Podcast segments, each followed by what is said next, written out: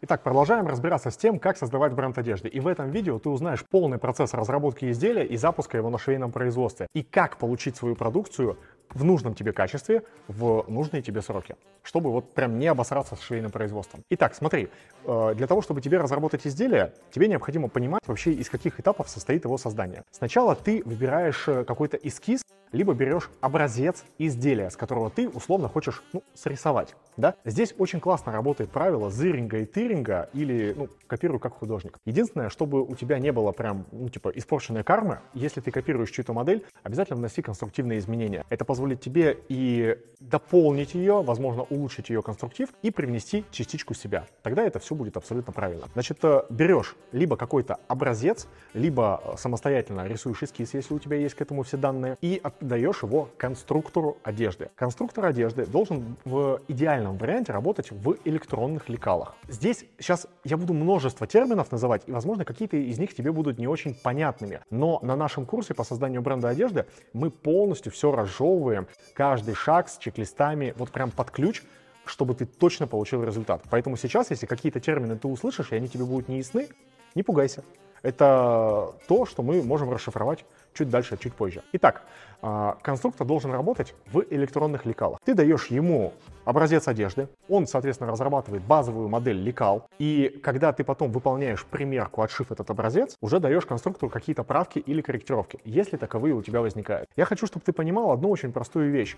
Нормальным является до двух-трех правок даже если ты разрабатываешь абсолютно простое изделие. То есть вот мы с тобой будем разрабатывать футболку у какого-то конструктора, две-три правки мы в нее внесем. Где-то удлиним немножечко рукав, где-то немножко поиграем с горловиной или с чем-то еще. Но я призываю тебя не биться в идеализме. То есть не нужно пытаться довести посадку вот прям до идеала. Ты сможешь это сделать уже получив обратную связь от реального своего покупателя. Как только ты дал коррективы конструктору и получил финальную версию образца, который тебя устраивает, то есть хорошего, но не идеального, ты уже имеешь возможность э, абсолютно спокойно отградировать эти лекала, то есть сделать несколько размеров. То есть базовый размер у тебя, например, был 44, и ты градируешь 42, 44, 46, 48, 50. После градации ты составляешь техническо-конструкторскую документацию на твои изделия, так называемое ТКД. Что за ТКД и что в него входит и какая форма документов, мы тоже все подробно даем на нашем курсе по созданию бренда одежды.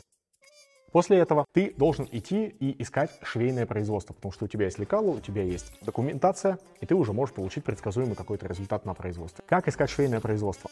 Ты можешь э, воспользоваться списком телеграм-чатов, ты можешь выйти просто на Авито, ты можешь забить в гугле там швейное производство в твоем городе, и тебе выпадет какой-то список швейных производств. Далее я рекомендую эти швейные производства прогнать по простому достаточно алгоритму из вопросов, для того, чтобы понять, насколько они тебе подходят. Самый важный вопрос, самый важный вопрос — это специализация швейного производства. Из прошлого видео а, я говорил, что надо начинать с чего-то одного, создавая свой бренд одежды. Так вот, швейное производство работает по такому же точно принципу. Представь себе, подрядчика, который работает э, вот одной категории продуктов. Понятно, что он будет делать это максимально хорошо. Но если он будет делать все подряд, то он будет делать э, вот каждую вещь из этого ассортимента одинаково плохо. То есть он будет одинаково плохо и нижнее белье шить, и худики делать, и какой-то женский пиджак. Если у производства нет специализации, это очень плохо. Второй стоп-фактор для того, чтобы понять, что тебе это швейное производство не нужно, это отсутствие у него загрузки. То есть они готовы взять тебя в работу прямо здесь и сейчас лишь бы только получить твои деньги. Скорее всего, это говорит о том, что у них нет сейчас загрузки, им срочно нужны деньги для того, чтобы перекрыть какие-то свои обязательные платежи. А следовательно, то, что ты им заплатишь, пойдет на погашение этих платежей, а не там на обеспечение твоей работы. Поэтому, если у производства нет очереди, то для тебя это пунктик для того, чтобы немножечко задуматься. И есть еще один очень важный момент, я называю это правило мудака. Правило мудака, оно звучит очень просто. Если тебе кажется, что человек мудак, значит он мудак. И если ты чувствуешь в разговоре, что человек начинает там, ну, тебе он неприятен как-то, сливается, долго отвечает на сообщения и так далее, то лучше не продолжай эту работу, потому что в дальнейшем все то же самое продолжится, только ты уже заплатишь за это деньги.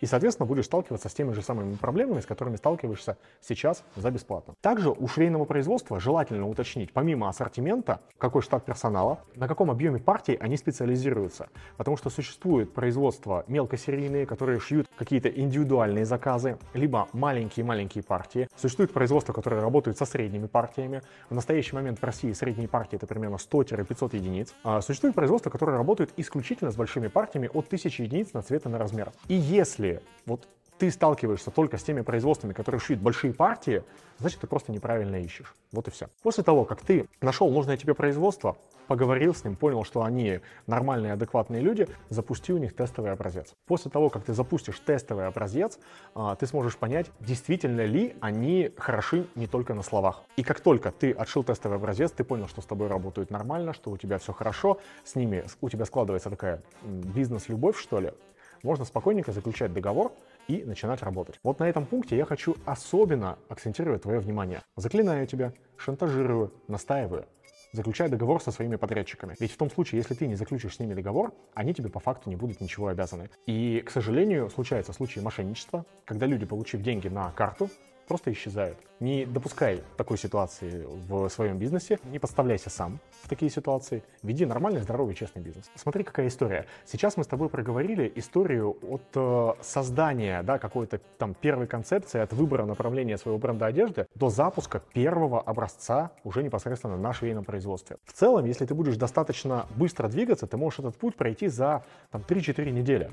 Это довольно быстро. Но для того, чтобы тебе двигаться дальше уверенно, для того, чтобы тебе двигаться дальше устойчиво, нужно будет, во-первых, постоянно э, работать над своим бизнесом, и нужно будет постоянно тестировать гипотезы по тому, как продвигать и продавать свою продукцию. Вот эту всю информацию мы будем давать на курсе по созданию и развитию собственного бренда одежды. И я э, с большим удовольствием тебя на этот курс приглашаю. Ссылка на него будет находиться под этим видео, и все подробности об этом курсе ты можешь узнать именно по этой ссылке.